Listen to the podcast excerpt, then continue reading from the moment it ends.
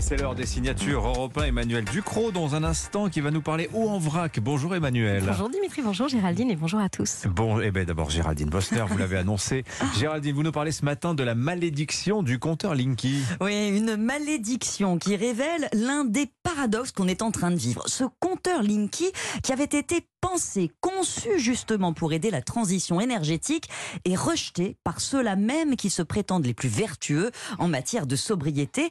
Et j'aimerais qu'on ausculte ce matin la psychose qui a saisi le pays hier quand on a appris, attention, roulement de tambour, Kennedy allait nous couper l'eau chaude pour éviter les blackouts. En une seconde, tous les fantasmes entourant ce compteur ont ressurgi. Le gouvernement nous espionne, il veut nous soumettre à sa volonté et il, le couper fait le courant à distance. Ouais, voilà. En douce, le fourbe, c'est un complot.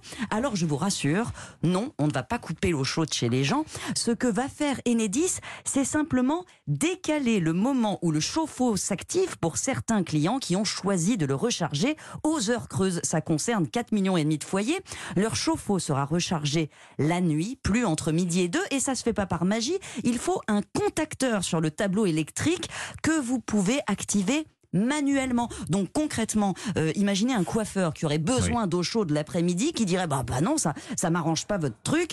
Euh, Mhm. Il lui suffira de tourner le bouton, il aura son eau chaude. Ah on laisse la main à Enedis ou pas. Voilà, comme si vous avez raison, c'est très important de clarifier.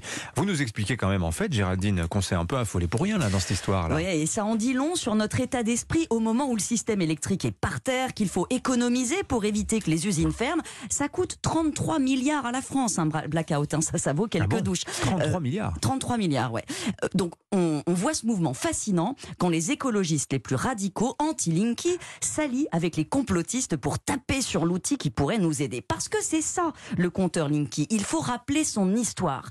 Quand les Verts s'allient avec François Hollande, avant son élection, qu'ils obtiennent de lui la fermeture de 24 réacteurs nucléaires, ils savent qu'il va falloir gérer la pénurie, organiser la sobriété et ils poussent ce compteur Linky. C'est Delphine Bateau euh, qui en fait la promotion à l'époque.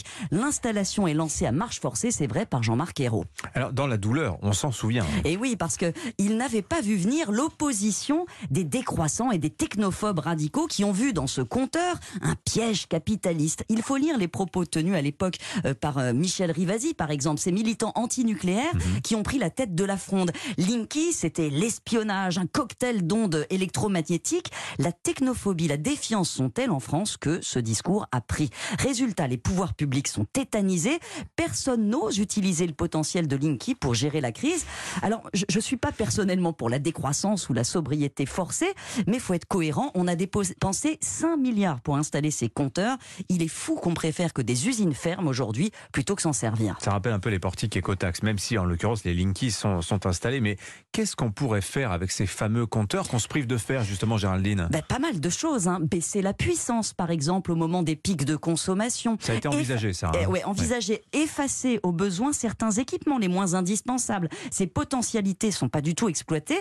Elles peuvent paraître totalitaires à certains, c'est légitime et je le comprends, mais on devrait pouvoir en débattre. Comme politiquement c'est lourd à porter, personne ne le fait. On préfère imposer des délestages aux usines, voire les payer pour qu'elles ferment. Ouais. Je ne suis pas certaine qu'à long terme, la collectivité y gagne. Ouais, Effacement d'un équipement, ça veut dire on le coupe, hein, on l'éteint. Hein, Ou on baisse sa puissance. Ouais, ouais. On peut moduler. Juste un truc, 33 milliards un blackout, c'est-alors si jamais on coupait Oui, le courant, qu'on perdait si on- le courant, ça- Quand on perd un blackout, c'est Ouais. une estimation évidemment, hein, mais c'est effectivement le coût collectif d'un blackout, d'un seul blackout. Ah oui, un an de bouclier euh, énergétique tarifaire. Ah, c'est quand même assez stupéfiant. Merci beaucoup Géraldine Bosner.